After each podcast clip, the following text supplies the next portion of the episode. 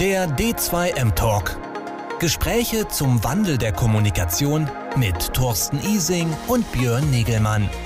Der D2M Talk. Jeden Dienstag von 15.30 Uhr bis 16.15 Uhr. Darf alle ganz herzlich begrüßen hier zu einem weiteren D2M Talk am Dienstagnachmittag. Mein Name ist Björn Negemann von Congress Media. Ich bin bei uns der Moderator und Programmkoordinator und darf hier immer zusammen am Dienstagnachmittag mit dem Thorsten Niesing durch unseren D2M Talk führen. Äh, der D2M Talk, den machen wir jetzt seit knapp, knapp einem Jahr begleitend zu unseren Veranstaltungen auf dem D2M Summit, ähm, wo wir über den Wandel in der Kommunikation sprechen äh, entlang von neuen Entwicklungen beim Content Marketing, beim Social Media Marketing, Social Media Engagement. Die D2M Summit äh, gibt es einmal jährlich äh, als Hauptveranstaltung, äh, immer im Frühjahr, äh, dieses Jahr in der kommen äh, diese Woche am Donnerstag schon äh, haben wir wieder unsere Hauptveranstaltung. Daneben gibt es noch äh, erweiterte Veranstaltungen wie das Influencer Forum und das Content Market, die Content Marketing Konferenz und begleitend zu diesen Veranstaltungen, jetzt in der Corona-Zeit, haben wir diesen wöchentlichen D2M-Talk, den ich hier zusammen, wie schon erwähnt, mit Thorsten Ising moderiere, immer mit wechselnden Gästen. Jede Woche haben wir einen anderen Gast und diese Woche dürfen wir hier ganz herzlich begrüßen den Kai Thun mal wieder und äh, natürlich auch meinen Co-Moderator, den Thorsten Ising. Und da bitte ich jetzt, dass der Thorsten uns alle drei einblendet. Hallo Thorsten, hallo Kai. Ja, habe ich gemacht. Hallo Björn, schönen Dank fürs nette Intro. Moin Kai, ich freue mich sehr, dass du mal wieder dabei bist. Ja, ich freue mich hier sein zu dürfen, erneut. Kai, auch nicht selbstverständlich. Du, du bist Senior Consultant bei Hutter, Con, äh, Hutter Consult in der Schweiz, äh, Social Media Experte, schon ewig unterwegs und äh, nimmst dir immer eine private Auszeit, um, um mit uns hier am Dienstagnachmittag zu plaudern. Das freut uns natürlich sehr, äh, dass du da bist. Äh, du beschäftigst dich äh, mit vielen aktuellen Entwicklungen natürlich ständig und wir hatten halt auch einen wesentlichen Punkt irgendwie diskutiert dieses ganze Live-Phänomen, was halt durchaus schon vor Corona da war, aber durch Corona einfach nochmal so einen Boost bekommen hat, Twitch äh, etc. und Co., diese ganzen äh, Live-Streaming-Formate und der ganzen Entwicklung, die sich daraus ergeben hat, diese Creators und die Creator Economy, darüber wollen wir heute sprechen. Schön, dass du da bist, äh, aber trotzdem nochmal nach der ganzen Intro, wie geht es dir überhaupt so? Aktuell. Wir, das letzte Mal, als wir gesprochen haben, war im September, ne? letzten Jahres, glaube ich, oder? Hm. Irgend sowas. Könnte, kommt hin. Ich will etwas gesagt, wahrscheinlich den Umständen entsprechend. Ich meine, Corona geht jetzt auch nicht ganz spurlos an mir vorbei. Ähm, aber gibt auf der anderen Seite auch die Chance, äh, mich auf ähm, solche Themen wie, wie Content Creation und was, ich sag jetzt mal, außerhalb der klassischen, äh, sag ich jetzt mal, gerade wenn man länger dabei ist, äh, Social Media Blase passiert, äh, wo ich ja, ich sag jetzt mal, sehr, sehr großes Interesse habe, ähm, auch meinen Horizont zu erweitern. Von daher ist das, ähm, ich sag jetzt mal, so eine Wechselwirkung, die da stattfindet. Äh, natürlich äh, wäre es schön, wenn wir die Pandemie bald beenden könnten. Da wäre ich sicherlich äh, ganz froh drum. Ähm, und äh, auf der anderen Seite gibt es aber auch die Chance, einfach äh, gerade fachlich sich extrem weiterzuentwickeln. Ja. Ja, ja äh, wie, wie ist äh, das aktuelle Wetter in der Schweiz? Es scheint die Sonne bei 16 Grad, also ich kann mich nicht beklagen. Ich musste schon Der die Winter, Jalousien zu Winter ist auch bei euch vorbei, oder? Ja, äh, war auch sehr schön tatsächlich, muss ich sagen. Das war, ähm, ich, also ich kann mich nicht beklagen, von daher. Ja, man hat äh, Bilder gesehen von dir im Meter hohen Schnee. Das war. Ja, so 1,80 in den Bergen war schon ein Abenteuer, ja. Ja, Kai, wir wollen heute ein bisschen wirklich fachlich plaudern. Also nicht nur, weil es wirklich ähm, Zeit wird, das Thema von anderer Seite erneut zu beleuchten, denn gerade so neue Entwicklungen zeigen ja immer wieder, dass gerade das Thema Creator Economy in vielen Bereichen nicht so richtig aufgeräumt scheint und von manchen zwar gut ausgenutzt wird und gut vermarktet wird, aber dass irgendwie an der allgemeinen breiten Öffentlichkeit zum Teil gerade in unseren Marketing-Aspekten vernachlässigt vorbeigeht, falsch verstanden wird, missverstanden wird und sowas alles. Was ist denn gerade dein Eindruck der aktuellen Szene? Was ist da draußen gerade los? Mal so ein paar Minuten hm. einfach reingeplaudert. Im, Im Marketingbereich oder im Creator-Bereich? Im Creator-Bereich und dann natürlich auch in, in Bezug auf die Business-Nutzung. Ne? Also ich glaube, ähm, naja, was heißt los? Ich glaube, das, was schon seit Jahren passiert, ähm, wird einfach offensichtlicher, weil es halt häufiger passiert. Ähm, und zwar, dass äh, Creator relativ viel Geld verdienen und irgendwann damit anfangen zu sagen, ich habe jetzt relativ viel Geld verdient, was mache ich denn eigentlich mit meiner Kohle? Ähm, und dann anfangen, ja, Geschäfte aufzubauen, ähm, ihre Netzwerk zu nutzen, ähm, was sicherlich heutzutage viel, viel schneller und intensiver geht, äh, als es in der Vergangenheit möglich war, weil auch andere Marketingformen hinzugekommen sind. Also mein Gedanke geht da Richtung Cultural Marketing, was ja gefühlt in Deutsch, im deutschsprachigen Raum einige schon sehr intensiv machen, nämlich genau die aus dieser Kulturecke kommen, äh, Schrägstrich Hip-Hop.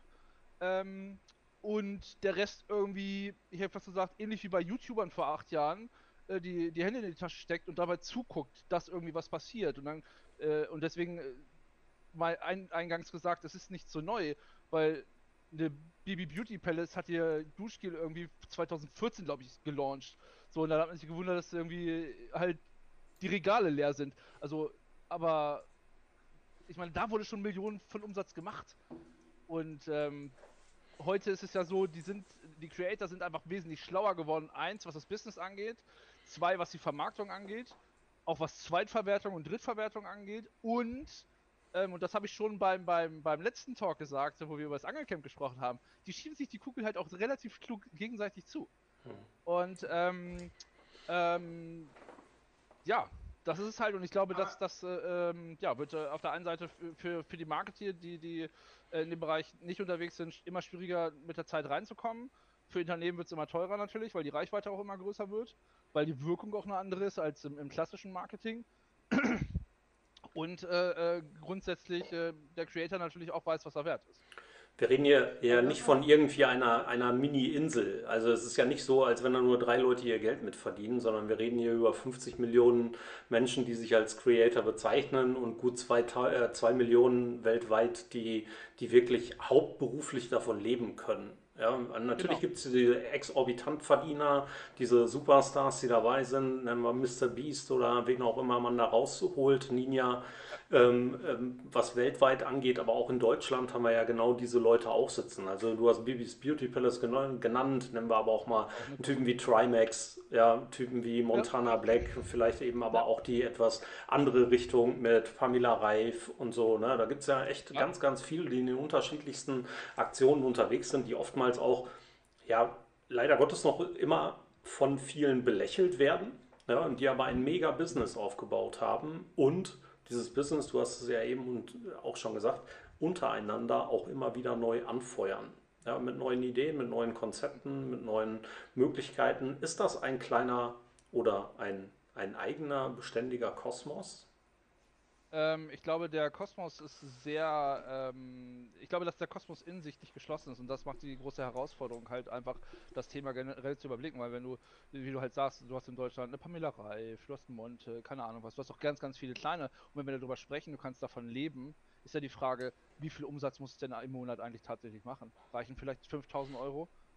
So was du ja, ich sag jetzt mal im Online-Business sagst, okay, das ist jetzt eigentlich nicht gerade so viel. Das kriegst du, kann man vielleicht, wenn man talentiert ist, auch äh, neben den Kooperationen ähm, hinbekommen. Ich glaube, das ist halt der große Unterschied vor, zu einigen Jahren, dass auch die Einkommensströme der Creator sich äh, komplett verschoben haben. Also es nicht mehr ist, äh, du verdienst irgendwie 90% deines Geldes ähm, über Kooperationen und die restlichen 10% vielleicht über YouTube-Werbung, sondern dass du die YouTube-Werbung hast, die Kooperationen hast, du hast vielleicht äh, Firmenbeteiligung, du hast dein eigenes Business, du hast eine eigene Marke, weil du, keine Ahnung, du hast einen Merchandise-Store, da gehört ja fast zum guten Ton dazu, du hast äh, im, im Fitnessbereich irgendwelche ähm, Nahrungsergänzungsmittel oder du hast so Programme wie eben Pamela.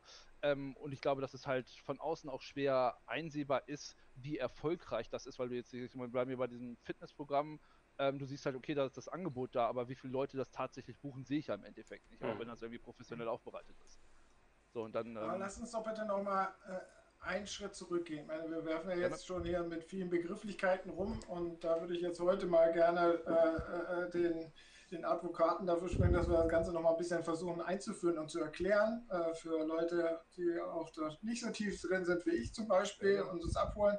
Wo siehst du den Unterschied zwischen Creator und Influencer und wo ist der Unterschied zwischen dem heutigen Creator und dem früheren YouTuber, der ja auch schon Inhalte geschaffen hat? Ich glaube, die Übergänge sind tatsächlich fließend. Ähm, und also mit, mit der Reichweite wirst du ja in Anführungsstrichen zum Influencer. Ich glaube, dass früher einfach es den Creator-Begriff nicht gab, weil es dann Influencer gab, die Kooperation gemacht haben und es gab irgendwie YouTuber. Man hat das so, ich sag jetzt mal, voneinander getrennt, aber ich sag jetzt, das, was sie letztendlich machen, ist ja sehr ähnlich, außer in Anführungsstrichen, also wenn du eine Unterscheidung haben möchtest, der Creator wird wahrscheinlich nur den reinen Content generieren. Ähm, also ich überlege da gerade, ob ich dann einen, einen Twist hinkriege, zum Beispiel zwischen einem Twitch-Streamer, der ja viel Unterhaltungskontent liefert, und jemanden wie, ich sag's mal, einen Fitness-Influencer, der halt eben in seiner Nische, in seinem Thema halt äh, viel mehr beständig ist, mhm. aber diesen Unterhaltungsfaktor nicht hat. Mhm. Sie schaffen ja. beide Inhalte. Also genau. was, was, ich mir so angelesen habe, ist natürlich, dass der Creator in, im Sinne dieser Creator Economy natürlich auch immer sich zunehmend wie ihr es vorhin ja schon beschrieben habt, als so eine Plattform für weitere Wertschöpfung natürlich sieht. Also er kommuniziert nicht nur irgendwelche Geschichten, produziert nicht irgendwelchen Content, lebt von der Reichweite oder der Empfehlung im Rahmen dieses Contents, sondern vermarktet sich dann auch mit eigenen Kooperationsdeals, wo, was weiß ich, irgendwelche Produkte in seinem Namen etc. Äh, auftauchen, also wie bei Pamela Reif oder sonst was. Ja, gehört das da für dich schon zu, zu diesem Creator-Business, dass du immer sozusagen dann auch jenseits von Kommunikation und deinen Inhalte, Geschichten, diese, mit denen du sozusagen deine Community natürlich aufbaust und bespielst, darüber hinaus dann halt auch Produkte dann bringst, äh, an, den, an, an den Start oder an den Markt bringst? Ich glaube, das ist irgendwann ein logischer Schritt. Also ich meine, wenn du beim reinen Content Creator bleibst, bist du ja also das kann ja prin prinzipiell jeder sein, der irgendwie Inhalte online stellt. Mhm. So, und dann wächst ja irgendwann deine Community und dann fängst du ja, also ich glaube, dass auch, ähm, dass es häufig viele Dinge, ich will nicht sagen Usus sind, aber ähm, dadurch, dass, dass du ja auch vorgelebt bekommst, dass es so erfolgreich läuft, ähm, fängst du, glaube ich, irgendwann auch an, einfach zum Beispiel ganz einfach mit Merch an, ja, wo du einfach sagst, hey, es gibt irgendwie ein T-Shirt mit meinem Logo drauf. So, es ist halt äh, über, über verschiedene Shops ja relativ easy gemacht. So, das Risiko, was du ja auch dabei eingehst, ist ja sehr, sehr gering. Ähm, aber du fängst ja irgendwann, wenn das wirklich anfängt, ich sag jetzt mal, zu laufen und zu funktionieren, kommst du ja auch irgendwann auf den Gedanken, wie kann ich damit Geld verdienen. Mhm. So. Und aber da muss ja gewisser ja, äh, im Umkehrschluss äh, gibt es ja auch, äh, ähm, ist es glaube ich mittlerweile auch so gewohnt, dass auch die Community danach irgendwann einfach fordert und sagt, hey, wie sieht's denn eigentlich aus? Machst du irgendwann mal Merch? Ich will irgendwie eine Tasse kaufen. Gib mir eine Chance, äh, dich zu unterstützen. Hast du bei verschiedenen Portalen, wo ich irgendwie Geld spenden kann, ähm, hast du dann einen Account? So, also auch die, die, die fordern ja auch teilweise das ja ein. Das ist ja nicht also die Twitch-Subscription würdest du auch sehen, das ist halt äh, digitale Wertschöpfung im Sinne des Creator-Businesses. Also ja. nicht nur ja, eine Wert, äh, eine, eine, eine sozusagen äh, ein, eine Be Bewertung durch den, äh, durch den Zuhörer und den Fan, dass er das toll findet, sondern dass das halt äh, Teil dieser Creator Economy es gibt dem Zuschauer zumindest relativ einfach die Möglichkeit, seinen, ich sag jetzt mal, potenziellen Lieblingsstreamer. Genau, genau. So, den finde ich cool, den möchte ich unterstützen. Ich meine, ich habe fast gesagt, ich habe ein relativ einfaches Beispiel. Ich habe es auch gerade per Hand des Zufall. Ähm, das Cover ist mega cringe von diesem Buch, aber das ist ein TikToker. Ja, und ich habe von dem irgendwie gefühlt 100 TikToks gesehen und denke mir, der ist cool, da habe ich ein bisschen was mitgenommen so, wie kann ich den unterstützen? Ah, der hat ein Buch, dann kaufe ich mir das mal. So, ohne dass mhm. ich jemals mit dem Kontakt habe. Und ich glaube, dass du ja, also, ich meine, das ist dann halt so das, eigentlich das übliche Social Media Game, was du ja auch als Unternehmen irgendwann versuchst, da irgendwie eine Bindung aufzubauen, dass die Leute sagen, ey, finde ich total super.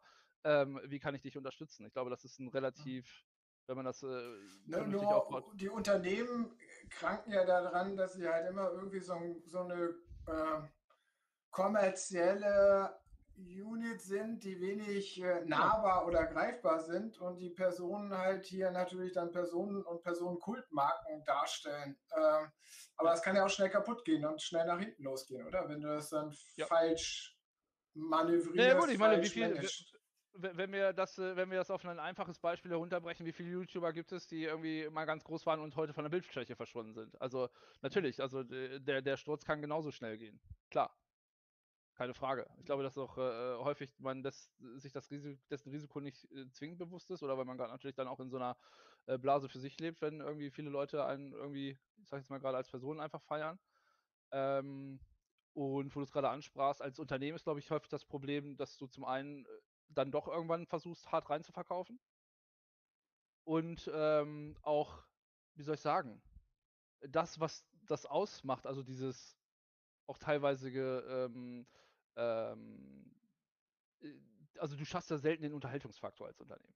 So, weil mhm. das ist äh, äh, nicht unsere Kernkompetenz, das ist, wir machen uns lächerlich, äh, die Marke wird beschädigt. Das ist auch nicht das Kernprodukt, ne? Also ich kaufe, genau. verkaufe als Drogerie, äh, äh, Handel, verkaufe ich sozusagen die, die Produktmöglichkeit, Distribution als Anbieter. In dem Fall verkaufe ich ganz konkrete Produkte und maximal kreiere ich Geschichten rund um meine Produkte, aber nicht Geschichten, die zu unter, nur zur Unterhaltung da sind. Naja, wo, wobei, sorry Kai, aber wobei die halt auch echt verkaufen. Ja. ja also nicht nur unterhalten. Ja. Ähm, also das ist ja dieses klassische, diese Wechselwirkung. Du hast viel unterhaltsame Sachen und sagst dann irgendwann, okay, jetzt muss irgendwann mal ein Blairback-Block kommen. Wo wir gerade bei Unternehmen sind, ich glaube, bei Unternehmen sitzen halt ähm, und da komme ich zu dem, was ich ganz zum Anfang gesagt habe, halt auch zu wenig Leute, die diese Kultur, die da stattfindet, verstehen. Und man, da, da haben wir ein ganz aktuelles Beispiel, was so ein bisschen außerhalb der Creator-Geschichte ist. Aber wenn ich mir angucke, was Kaufland auf Twitter in der letzten Woche gemacht hat mit Rob Vegas, ja, der einfach für eine Woche den Account übernommen hat und ich sag jetzt mal gegen eine Lagerung Schokokrossis war. Ich meine, der hat auch irgendwie 45.000 Follower oder 40.000 Follower auf, auf Twitter. Ähm, also da, das, dabei sein ist das eine, aber du musst da auf der anderen Seite im Unternehmen jemanden haben, der schaltet und sagt, hey, das ist nicht unser Kern, aber das ist unterhaltsam, lass uns das machen. Hm. Und äh, da hätte ich fast gesagt, sehe ich schon fast die größte Hürde meistens also in, in, vielen Unternehmen einfach. Weil hm. viele, also auch wenn wir so sprechen, also viele ja auch einfach dann sagen, ja, was ist da eigentlich los und warum ist das, also viel weiter von dem Thema noch, also oder sehr weit vom Thema entfernt hm. sind. Ähm, aber ja. letz, letzten Punkt jetzt noch von meiner Seite, wenn ich so manche äh, Streams der Creator mir anschaue, meine, äh, die, der, den Kommunikationsstil, und Thorsten, du hast ja eben schon gesagt, manche machen ja wirklich das Hard-Selling von ihren eigenen Produkten dann in ihren Kanälen. Wenn sich das ein Unternehmen erlauben würde, das würde immer sehr negativ rüberkommen. Und hier, der Creator darf es. Das ist schon ziemlich ungerecht, oder? Ja, jein, nein, irgendwie nicht. Also tatsächlich sind die aus meiner Sicht ja wirklich, wirklich Menschen, die ähm, als Personenmarke jetzt ihr eigenes Produkt sind. Und damit können sie sich vollständig verkaufen. Die machen auch Geld. Selbstverständlich. Ne? Also wenn ich mir so einen Simon Unger angucke, der diese, diese Verbindung, diese Kooperation mit dem mit Just Spices hatte, ähm, so ein Gewürz rausgegeben hat für so eine Asia-Pfanne und das dann natürlich auch bekocht hat. Dieses Produkt war fast überall sofort Ausverkauf, instant. Ähm, natürlich hat er sein Geld dafür gekriegt, das Produkt lief dafür, denn, denn, das Unternehmen hat unfassbare Reichweite dadurch erzeugt in einer Zielgruppe, die sie definitiv nicht erreicht hätte. Ähm, das war einfach clever angelegt und gut gemacht. Wenn ich dann auf der anderen Seite sowas sehe, wie jetzt diese aktuelle Modemarke, beziehungsweise dieses Modelabel von Trimax und Co., von, äh, ich weiß nicht, wer dabei war, Amann, glaube ich, oder so, ähm, die haben das auch clever gemacht, die haben es begrenzt, natürlich verkaufen die. Und natürlich könnte das ein Unternehmen ebenfalls tun und die machen es dann auf eine andere Art und Weise. Die nutzen die Influencer bzw. Kreatoren an dieser Stelle ja auch in einer gewissen Art und Weise hervorragend aus. Guck dir Unternehmen an, die dann halt einfach dieses Equipment sponsoren ähm, bzw. Kooperationen rund um dieses Equipment machen, langfristige Kooperationen mit denen ausgehen. Influencer-Business schon die ganze Zeit. Also das ist, finde ich, jetzt nicht das große Neue. Das Neue finde ich Nein. ja eigentlich bei nee, den nee. Creatoren, die wirklich sozusagen dann, was weiß ich, wie dieser Jay Jason halt dann ihre eigenen, wirklich eigenen Sachen kreieren und äh, äh, dann irgendwelche Produzenten äh, sich holen sozusagen, die das produzieren, aber das alles komplett über ihre eigenen Kanäle läuft. Ja, oder so wie Mr. Beast mit seinen 300 Burger. Restaurants, das, beziehungsweise genau. wo dann erst was ist. Oder Kylie Jenner mit ihrer Kiste, die sie dann einfach hochskaliert und verkauft. Ja. Ja, aber ja, das, das und das ist doch aber ein Hard-Selling. Da, da bin ja. ich ja wieder so bei meiner ja. Kritik. Da macht, da macht doch diese Personenkult, der darf das, wenn irgendein Unternehmen so arg sozusagen ihre Geschichten mit Verkaufen verknüpfen würde, das würdet ihr alle prügeln. Nee, es würde nicht funktionieren. Das ist der Umkehrschluss, weil es eben an dieser Personenmarke hängt. Also totprügeln würden wir sicherlich nicht ein Unternehmen, was hart verkauft, ist ein Unternehmen, was hart verkauft. Alles in Ordnung. Solange die ehrlich, authentisch, vernünftig rüberkommen, ist alles gut. Solange sie die Community nicht bescheißen, ist alles prima. Solange sie nicht rumlügen, ist alles gut. Solange das Produkt gut ist, ist alles prima. Ja, und so ist es bei dieser Personenmarke eben auch. Sorry, Kai. Alles gut. Ähm, ja, also tatsächlich, und das sagte ich ja auch, tatsächlich ist das alles nicht neu. Ähm, der, der Schritt ist, glaube ich, zum einen, äh, um dann auf dein Unternehmensargument einzugehen, ähm, ja, bist du als Unternehmen bereit, äh, die restlichen 363 Tage irgendwie kostenlos Content zu liefern? Das ist nämlich das, mhm. was sie machen. So, und dieser Hard-Selling-Faktor gehört halt ganz klar dazu.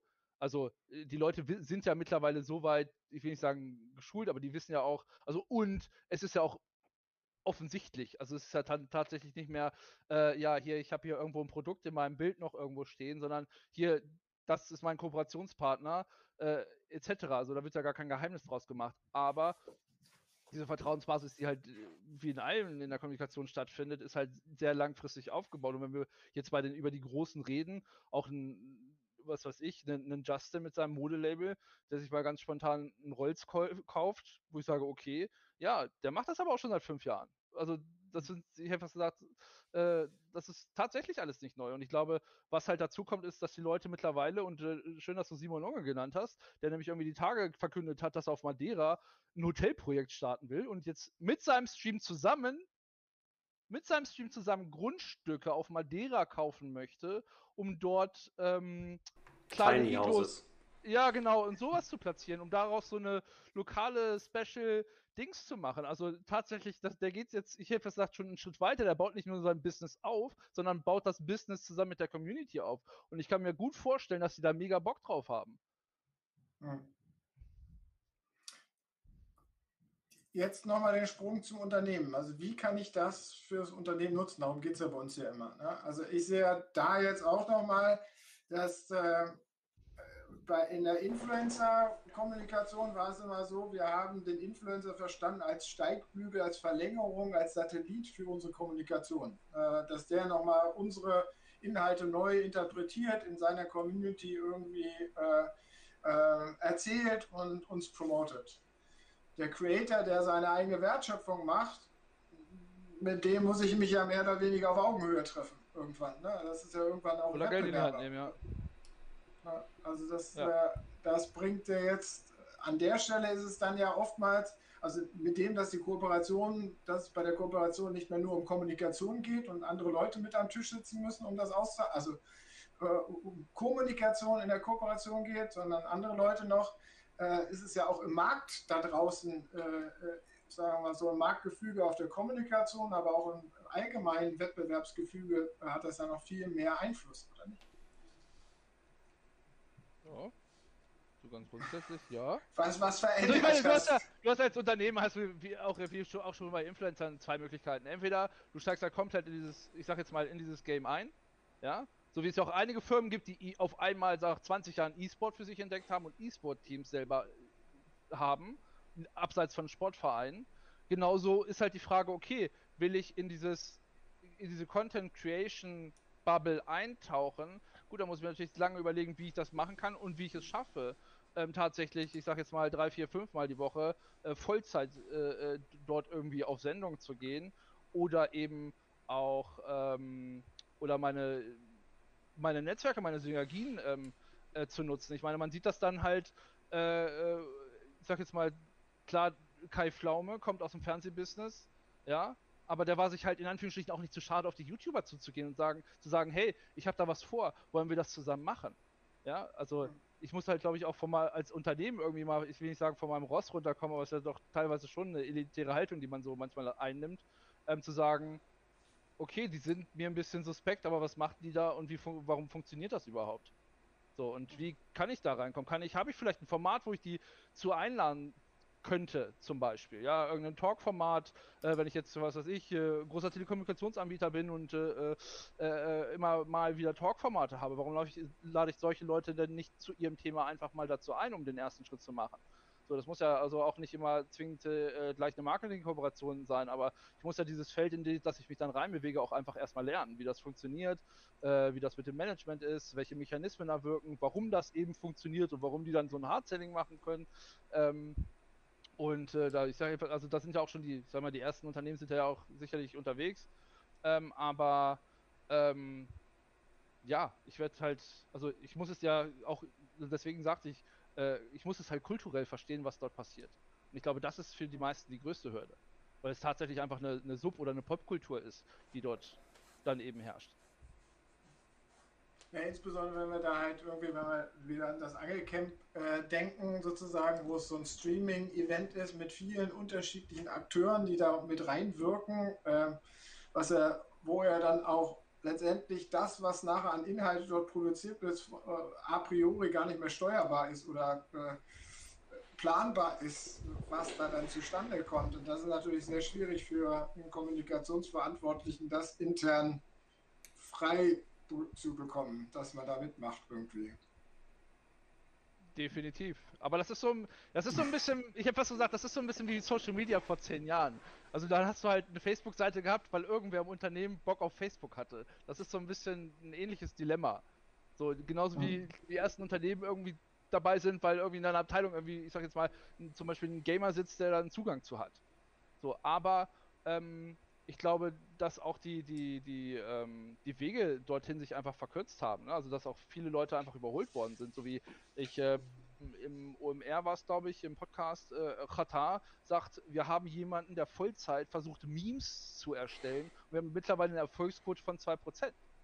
Wo ich mir denke, mhm. okay, um sein Business, seine Musik, was auch immer, äh, äh, zu, zu ähm, promoten, hat er verstanden, dass Memes ein gutes Mittel ist und leistet es sich in Anführungsstrichen Vollzeit dafür jemanden einzustellen. Ich kenne sonst niemanden, der Vollzeit sich jetzt einen Meme-Creator äh, äh, eingestellt hat, aber da bin ich wieder bei dem Punkt, scheinbar hat er das, natürlich kommt er auch aus der Richtung kulturell verstanden, was dort los ist und wie die Leute so ticken und wie man die, ich sag jetzt mal, für sich gewinnen und begeistern kann. Und ähm, mittlerweile ist es bei denen äh, ein ausgereiftes Produkt in Anführungsstrichen, was sie wiederum äh, an andere Unternehmen verkaufen. Ja. Oder die Talentshow von Knossi und ja. Co. ist zum Beispiel was ähnliches, ne? Also wo Amazon sich einfach eingekauft hat hm. und jetzt dort eine Talentshow mit musikalischen Talenten und mit äh, musikproduzierenden Creatoren quasi geschlossen wird und ähm, gemacht wird, um neue ja, Menschen der Zukunft in dieser Branche zu etablieren, zu finden, überhaupt rauszukitzeln, um daraus dann letzten Endes, ähnlich wie bei anderen Casting-Shows, die seit Ewigkeiten im Fernsehen laufen, ähm, gute Produkte im Nachhinein auf dem Markt lancieren zu können. Naja, also, vor Dingen auch frühzeitig sich Rechte zu sichern, sicherlich. Korrekt, ne? ja. Oder guck dir Julian Bam an, jetzt mit Netflix.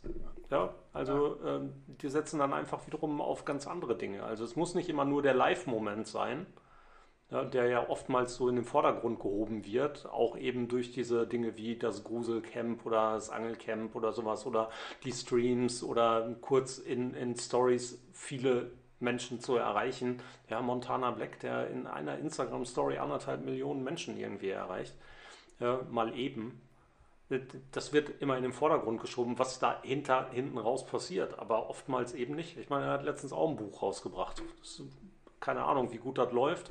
Ich habe auch keine Ahnung, wie gut es ist. ja, ähm, das weiß ich nicht. Ich habe es hier liegen, aber ich habe es noch nicht gelesen. Aber da passiert halt jede Menge mehr drin. Bitte? Bitte? Meine Söhne, äh, bei meinem Sohn, da lag es auch schon rum. Ja, also von okay. daher, es wird gelesen.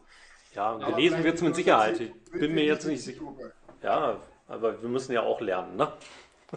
Ich meine, auch wenn wir ein bisschen älter sind, sollten wir uns ab und zu einfach antun. Ja, also, ich meine, ich teile schon diesen, äh, äh, diese Zurückhaltung von manchen Unternehmensentscheidern, äh, dass das Ganze halt äh, dann doch so suspekt ist, weil es halt irgendwie Also ich nehme hier mal die Negativposition ein, um die Diskussion in Gang zu kriegen, äh, weil es alles irgendwie so Selbstdarsteller und Eigenvermarkter sind. Warum sollte ich jetzt mit so einem dann äh, da auch noch was machen? Das, äh, das zieht mich ja vielleicht nur ein schlechtes Licht. Ja, weil die Leute, die den gucken, den ganz gut finden. Also, ich habe was gesagt, da sind wir wieder bei diesem klassischen Marketing-Themen, nur weil ich das doof finde, heißt es nicht, dass es nicht funktioniert. Und die über ähm, der Selbst- und Eigenvermarktung drüberstehen. Und das, äh, das hatten wir ja auch mal im Gespräch mit dem äh, äh, äh Rob Vegas alias Rob Michel sozusagen, dass halt eine Altersgruppe gibt, die halt einfach ganz klar unterscheidet zwischen, ja, der bespielt mich, aber der muss natürlich auch sein Geld verdienen. Also ich akzeptiere es auch, dass er sich selbst vermarktet an, äh, an der Stelle. Ja. Ja gut, ich meine, die Vermarktung ist ja das eine. Das andere ist ja tatsächlich der Kauf. Also ich hätte gesagt, die Conversion, die da stattfindet und die ist ja nicht von der Hand zu weisen. Mhm. Ich meine, wenn du äh, das Buch von Monta ansprichst, kann ich dir sagen, sechsstellig verkauft. Punkt. So. Also ohne mit der Windwaffe zu zucken. Und ähm, das sind halt, also ich glaube, das ist halt, ich glaube, was man häufig, ich will nicht sagen verkennt, aber das sind halt reelle Zahlen. Das ist jetzt nicht irgendwie, der sechsstellig YouTube-Klicks generiert. So, also das ist, das, da komme ich gerne auf mein Lieblings-Bibi-Beispiel zurück, wo das Regal leer ist.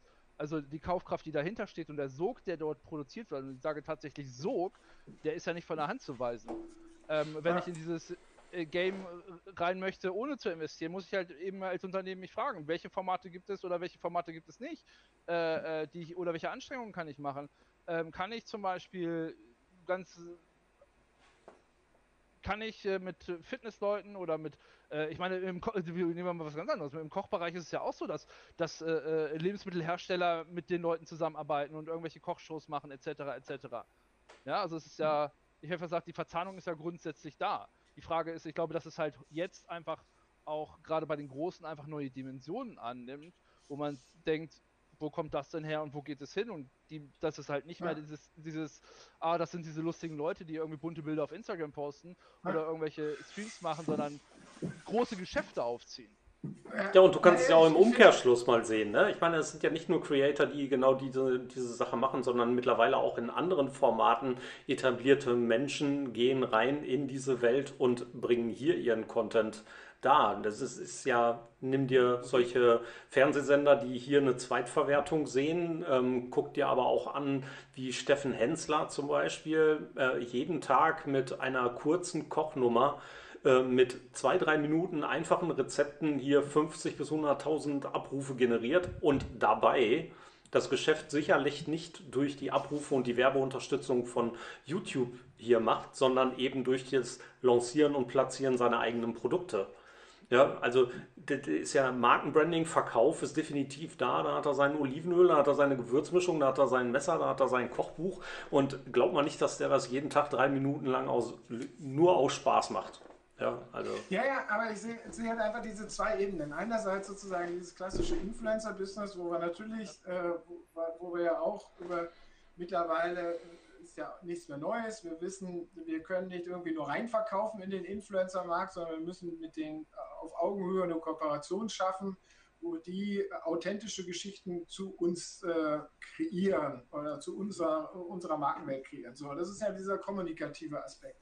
Der nächste Aspekt, den ich ja vorhin versucht habe rauszukitzeln aus euch halt auch, weil dieser Aspekt da eine eigene Wertschöpfung geschieht. Da ist es ja so, dass ich ja dann nur noch weiße Ware produziere, also an der Stelle. Also der, der Creator produziert, hat halt seine Marke und ich bin halt nur der Produzent, der das Fulfillment da im Hintergrund macht. Also darauf muss ich mich ja dann einlassen als Unternehmen.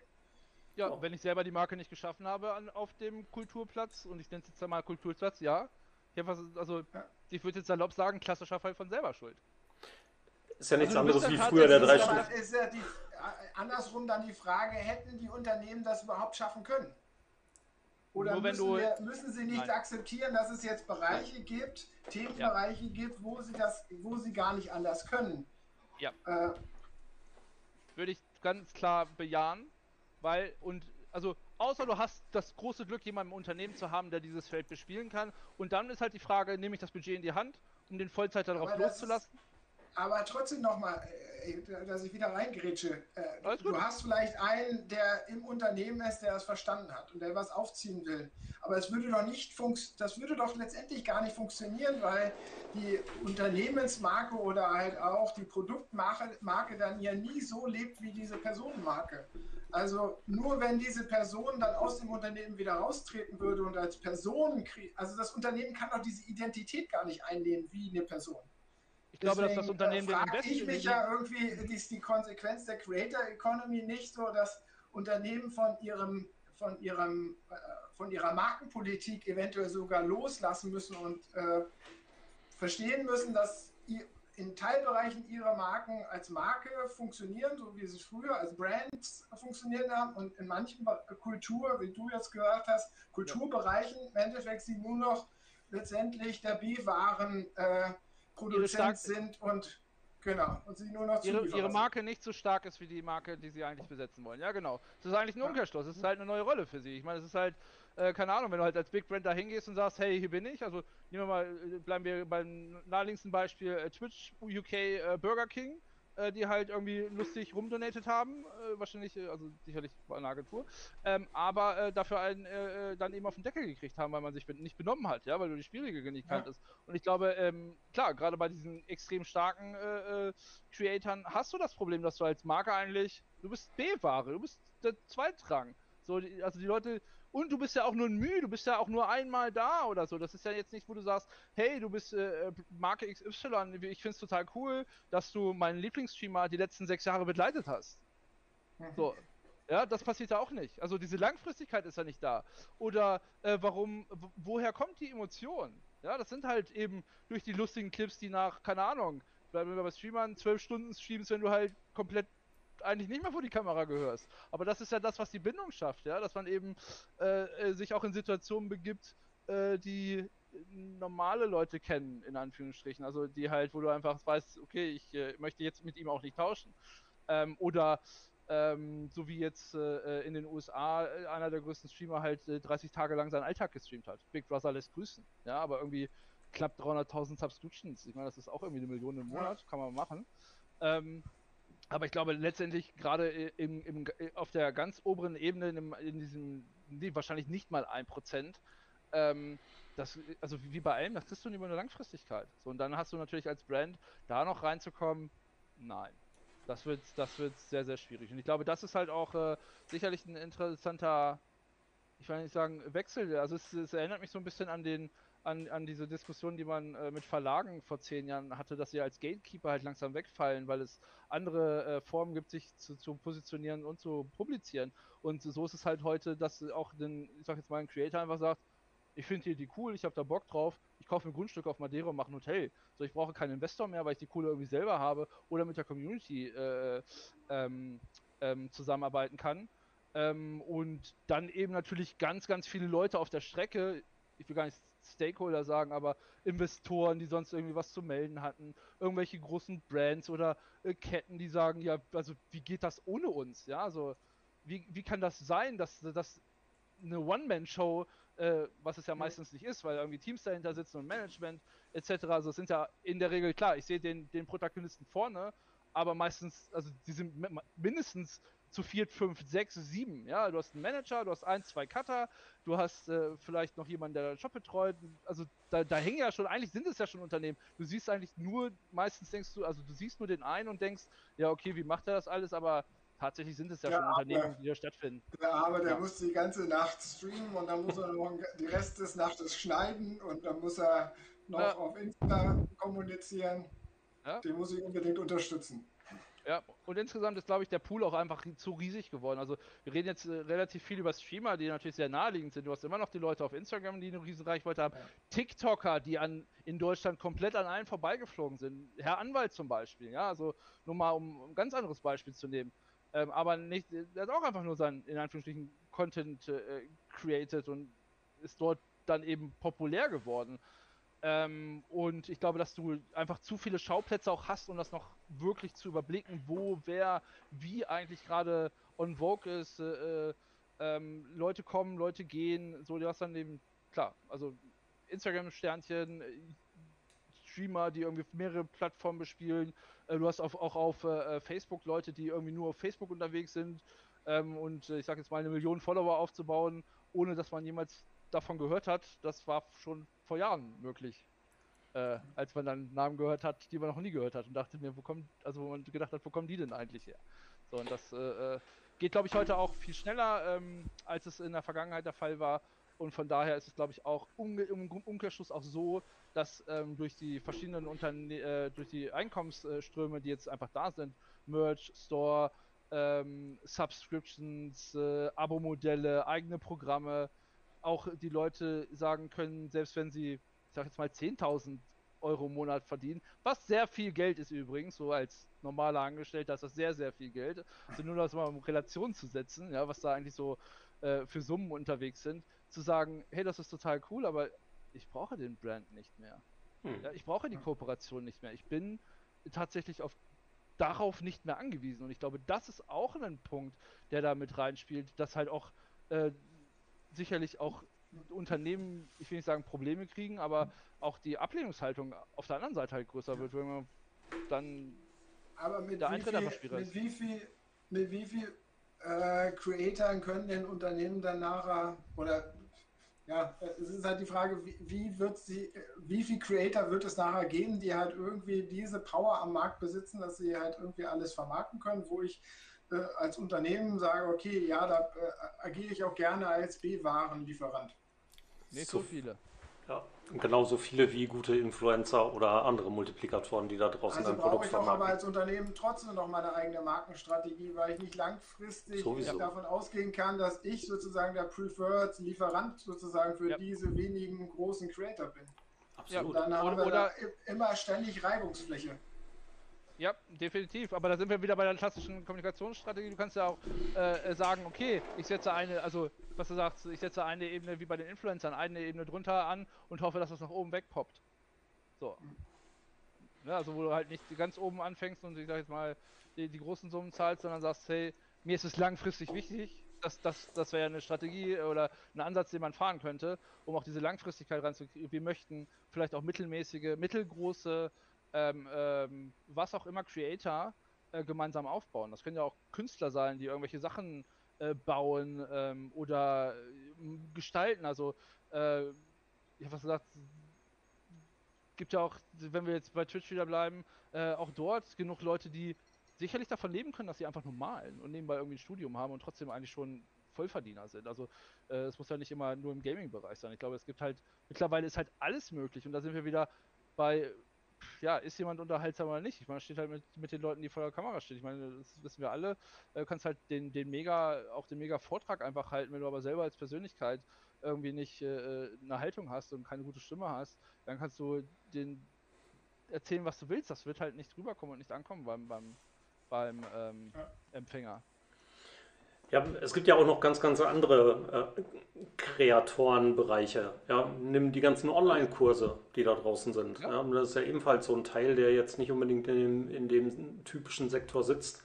Ja, aber das hat LinkedIn ja auch integriert. Ich meine, die haben damals mit Video to Brain und so den ganzen ähm, im Grunde einen eigenen kleinen Online-Campus aufgebaut für Weiterbildung. Dort sind ja auch Menschen aktiv, die dann wiederum als Kreatoren einfach echt Umsätze produzieren. Das hat gar nichts mit diesem unternehmerischen Kontext im Allgemeinen zu tun, wo wir jetzt wieder an Sponsoring und Markennutzung und sonst irgendwas denken, sondern tatsächlich an Know-how-Transfer und ähm, das ist dasselbe. Oder guckt ihr so deutsche, deutsche ähm, Bereiche Wilke Zierden, ähm, ähm auch ein noch Influencer ja, aber er ist nicht in diesen Millionenbereichen wie, wie vielleicht andere Streamer oder YouTuber, ähm, der aber in seinem Bereich hervorragende Dinge macht. Er hat jetzt irgendwie so ein Fahrhaus gekauft, baut das um zu einer Kindertagesstätte, ähm, möchte mit eigenem Personal da arbeiten und so. Super, großartig. Ne?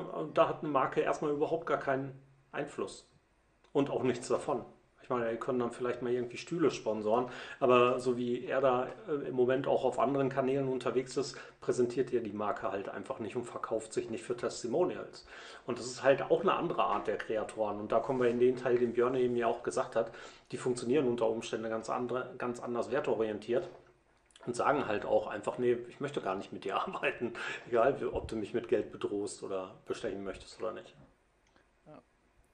Ja, ich glaube, im Umkehrschluss ist dann eben die Frage, was ich, was ich äh, langfristig erreichen will. Also will ich tatsächlich einmal das, wo wir ja jetzt äh, im Hauptfeld drüber gesprochen haben, wirklich ein Hard-Selling betreiben und mein Produkt äh, vielleicht auch irgendwie, was irgendwie vielleicht auch ein äh, Fast-Consumer-Produkt ist, äh, irgendwie durchdrücken, äh, damit ich irgendwie die Abverkäufe steigere oder habe ich vielleicht ähm, bei, ich sag jetzt mal, eher mh, hm, weniger verkäuferischen äh, Absichten auch äh, den Sinn dahinter, vielleicht äh, Branding und Awareness für meine Marke zu schaffen. So, wo ich ja weiß, okay, den, den Invest, den ich da mache, zum Beispiel um so ein Projekt oder so ein Umbauprojekt zu finanzieren. Ich sage jetzt mal einfach 50.000 Euro auf den Tisch legen und sage, hey, hier, mach, viel Spaß. Äh, äh, das sind die, die, ich habe gesagt, das ist die Kooperation, wo beim Hardselling, also ist ja dann einfach nur Awareness und Branding, wo, wo einfach nichts zurückkommt. Also ähm, das ist halt die Frage. So, aber da ist es ja dann auch wieder, da, da sind wir wieder bei, habe ich jemanden, der davon, äh, ich will nicht sagen Ahnung hat, äh, um mich dabei zu begleiten. So, und habe ich den Sinn dafür. Und das sehe ich, das sehe ich halt nicht. Also äh, Ahnung kannst du immer noch eine Agentur irgendwie zwischenschalten, ähm, aber Sinn sehe ich halt, also ich glaube, da bedarf es nochmal so wahrscheinlich fünf Jahre, bis so das, was jetzt irgendwie äh, sich selber als Creator irgendwie vielleicht auch versucht und äh, dann doch erfolgreich die Uni abschließen muss, äh, dann so langsam in Positionen in Unternehmen rückt, wo man sagt, hey, warum machen wir denn nicht eigentlich auch mal was anderes? Super Schlusswort. Wir haben schon wieder eine Dreiviertelstunde rum. Äh, das, ähm, ich werde ja nicht müde zu sagen, dass eine Dreiviertelstunde oftmals überhaupt nicht reicht und mit dir ja sowieso nicht, Kai.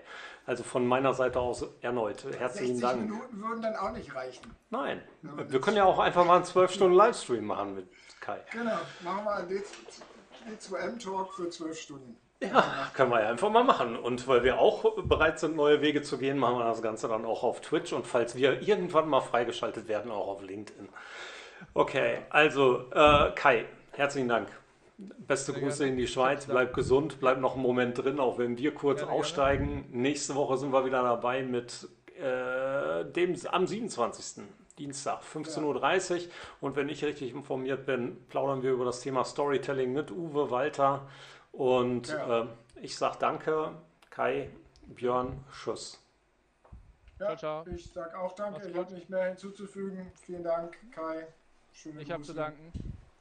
Tschüss. Und tschüss allen da draußen, die uns zugehört haben. Vielen Dank für eure Aufmerksamkeit. Und Donnerstag D2M Summit. Das wolltest du auch noch sagen. Das wollte ich auch noch sagen. Mit Thorsten und mir als Moderator. Hard-Selling zum Schluss nochmal rein. Macht's genau. gut. ciao. ciao. ciao.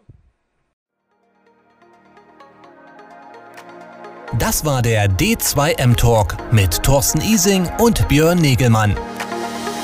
Nächste Woche geht's hier weiter mit spannenden Themen und Gästen. Mehr auf www.shiftmarcom.de, der Plattform zum Wandel in Marketing und Kommunikation.